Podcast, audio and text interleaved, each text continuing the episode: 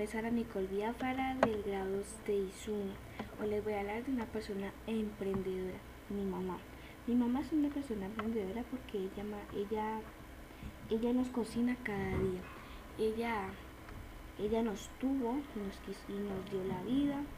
Ella, ella trabaja, ella no trabaja, pero ella nos ayuda a hacer los quehaceres de la casa ella cocina, cocina delicioso cada día. Ella,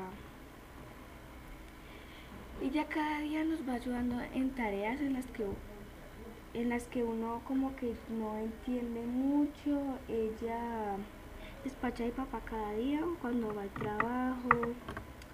Ella tenemos una mascota, es un perro. Ella le da cada vez que merca ella merca los fines de semana en los que tiene tiempo porque a veces le toca cita.